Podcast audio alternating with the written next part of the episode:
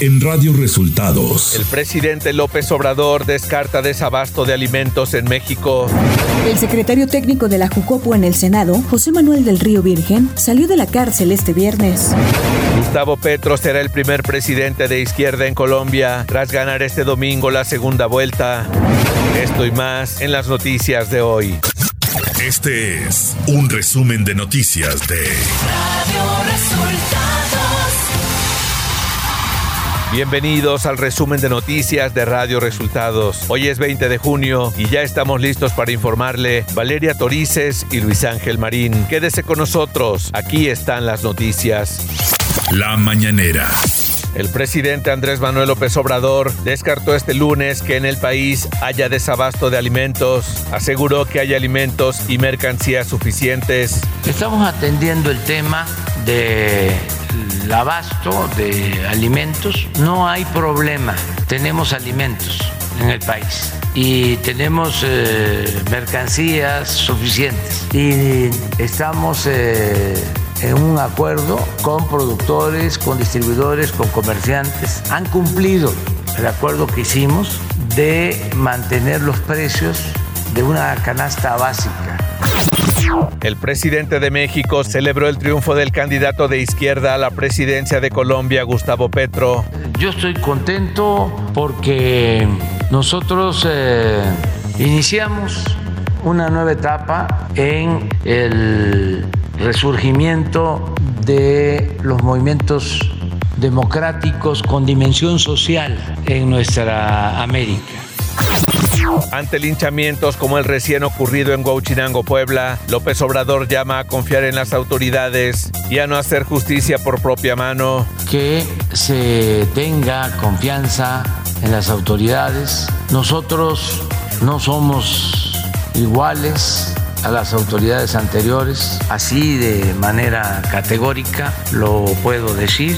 Nosotros no protegemos a delincuentes, se castiga al que comete un delito y no debe hacerse justicia por eh, propia mano la secretaria de Seguridad y Protección Ciudadana Rosa Isela Rodríguez dio a conocer este lunes que los homicidios dolosos y los feminicidios mantienen una tendencia a la baja. Este mayo de 2022 es el más bajo desde hace cinco años. Se mantiene la tendencia a la baja con una disminución de 7.8% en comparación con el máximo histórico de 2018. Andrés Manuel López Obrador lamentó la muerte de David Cervantes Peredo, subsecretario de la SEDATU, ocurrida este fin de semana. Nos dolió muchísimo la pérdida de un compañero, David Cervantes Peredo, un arquitecto, el subsecretario de la SEDATU, un agente de izquierda, auténtico, honesto, trabajador. Radio Resultados Nacional. El secretario de Relaciones Exteriores, Marcelo Brad, ha decidido lanzarse de lleno a la campaña de Morena en busca de ser el candidato a la presidencia en 2024. El canciller anunció este domingo durante un acto en Guadalajara que conformará un equipo para ganar la encuesta interna. Lo presidirá la senadora por Guanajuato, Malú Mitcher, presidenta de la Comisión para la Igualdad de Género, y lo integrarán más de 300 cargos del movimiento.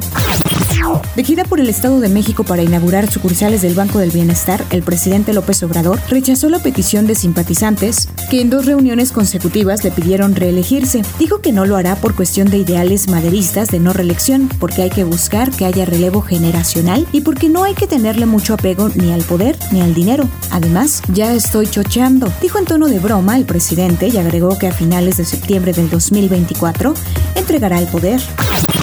El presidente Andrés Manuel López Obrador acordó con 17 empresas estadounidenses la generación de 1.854 megawatts de energía solar y eólica para México, además de los planes para la edificación de parques solares en la frontera con Estados Unidos y prácticamente la eliminación de las emisiones de gas metano de petróleos mexicanos. Estos acuerdos fueron anunciados durante el foro de las principales economías sobre energía y acción climática que fue organizado por John Kerry, enviado de la Casa Blanca sobre el cambio climático y donde participó el presidente estadounidense Joe Biden. Mediante su editorial del semanario Desde la Fe, llamado Todos somos responsables de este infierno, la Iglesia Católica señaló que las autoridades municipales, estatales y federales se encuentran rebasadas pues carecen de la capacidad humana logística, económica, técnica e incluso moral para enfrentar a la delincuencia y que algunas autoridades están profundamente coludidas con los criminales y las que aún no lo están temen aplicar la ley pues está de por medio su seguridad y la de su familia. Economía. El Bitcoin, la criptomoneda más conocida del mercado, cayó este sábado por debajo de los 20 mil dólares por primera vez desde diciembre de 2020. Ether, otra de las criptomonedas con más renombre, se sitúa por debajo de los mil dólares, cifra no vista desde enero de 2021. Analistas consideran como las principales causas de la caída de las criptomonedas a la subida de los tipos de interés propiciada por varios bancos centrales para intentar frenar la inflación y la crisis de liquidez. Clima.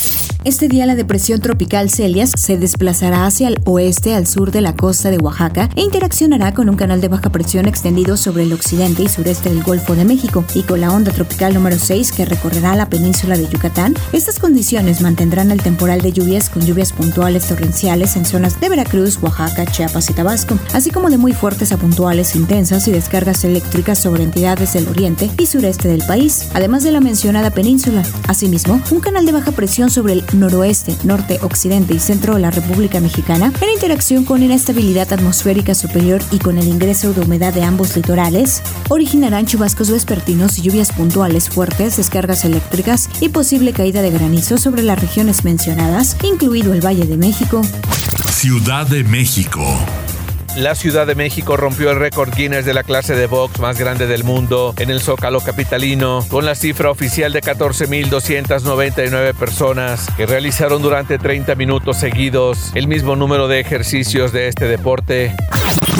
La UNA CDMX, integrada por alcaldesas y alcaldes de la oposición, por medio de un comunicado hicieron un llamado al secretario de gobierno Martí Batres para que contribuya a la gobernabilidad y la unidad en la capital del país. Esto después de que Batres Guadarrama señalara que en la sentencia de inhabilitación de la alcaldesa de Cuauhtémoc, Sandra Cuevas, no había persecución política ni partidista. Los alcaldes de la UNA CDMX le exigieron al secretario de gobierno que los deje trabajar. Información de los estados.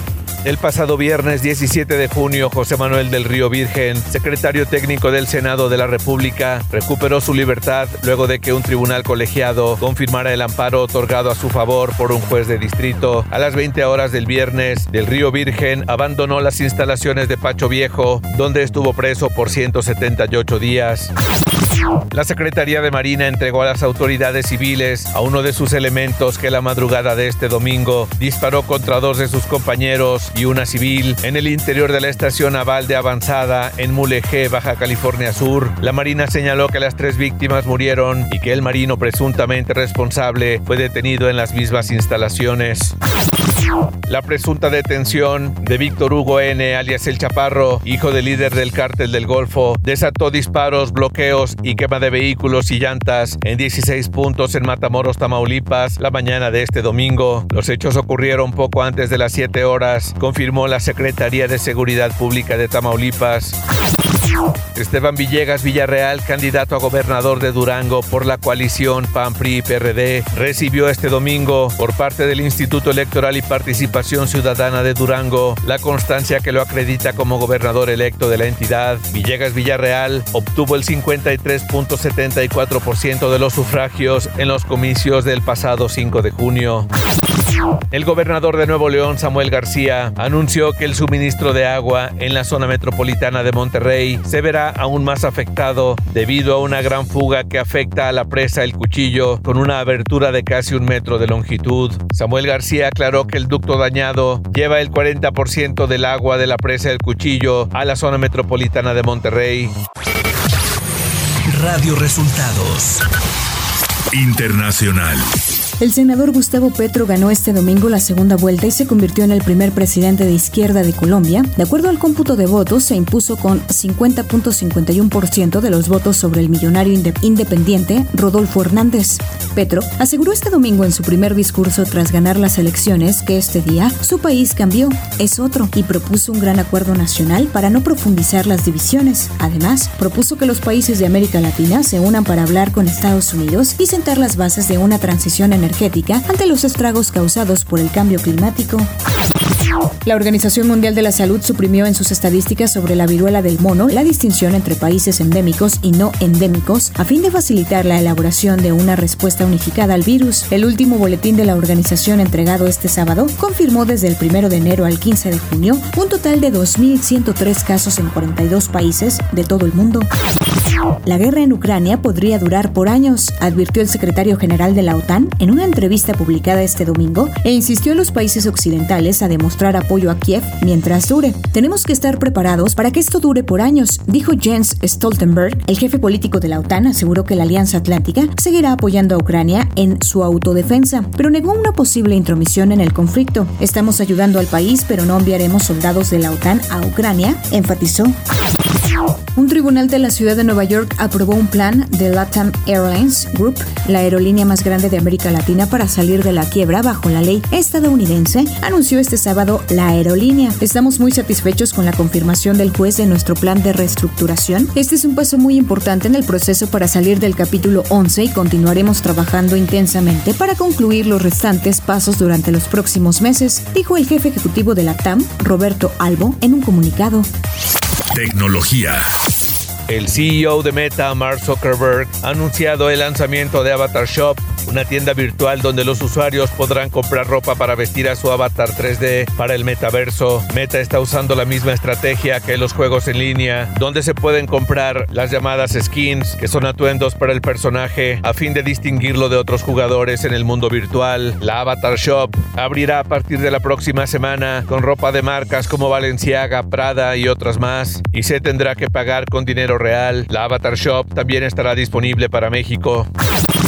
Microsoft está trabajando en la integración de los juegos clásicos de la compañía en las reuniones de su aplicación de conferencias Teams para que los empleados puedan competir entre ellos durante las conferencias. La integración de los juegos clásicos de Microsoft en Teams buscaría mejorar la experiencia de las reuniones en un contexto de trabajo que para muchos casos sigue siendo remoto. Espectáculos. El debut de Lightyear no fue el esperado. De un inicio se generó una campaña impulsada por padres que afirmaron no llevarían a sus hijos a ver la película animada por incluir escenas con ideología de género. A pesar de que la animación es excelente al puro estilo Pixar, este estreno está siendo un fracaso frente a Jurassic World Dominion, que lleva días de haber llegado a los cines y sigue como número uno en las taquillas. La cinta dirigida por Angus MacLean recaudó únicamente 51 millones de dólares, una cifra preocupante ya que su producción costó 200 millones sin contar su comercialización. Guy Ritchie será el encargado de dirigir el live action de Hércules. Previamente hizo live action de Aladdin. De acuerdo con información de Hollywood Reporter, se ha comentado que la música estaría a cargo de Ariana Grande o Justin Bieber, aunque Disney podría optar por quitar las canciones como ocurrió en el live action de Mulan. Chris Hemsworth dejó entrever que su última participación en el universo cinematográfico de Marvel podría ser Tough Thor Love and Thunder. Así lo reveló el actor en una entrevista con la revista Weird. Thor Love and Thunder se estrenará en salas de cine el próximo 7 de julio. Deportes. La selección mexicana sub-23 de béisbol se proclamó campeona del premundial de la zona luego de imponerse por cuatro carreras a cero a su similar de Cuba en la final del certamen. El equipo mexicano finalizó de manera invicta, consiguiendo así su boleto para el Mundial sub-23, el cual se celebrará en China. El piloto neerlandés Max Verstappen, líder del Mundial de Fórmula 1, se llevó el Gran Premio de Canadá tras una dura batalla contra el español Carlos Sainz de Ferrari. Por su parte, el piloto mexicano Sergio Checo Pérez abandonó al inicio el Gran Premio de Canadá debido a un fallo mecánico. Esto después de arrancar la carrera en el lugar número 13 debido a un choque en la sesión de clasificación del sábado. Y hasta aquí las noticias en el resumen de Radio Resultados. Hemos informado para ustedes Valeria Torices y Luis Ángel Marín. Que tengan un excelente inicio de semana.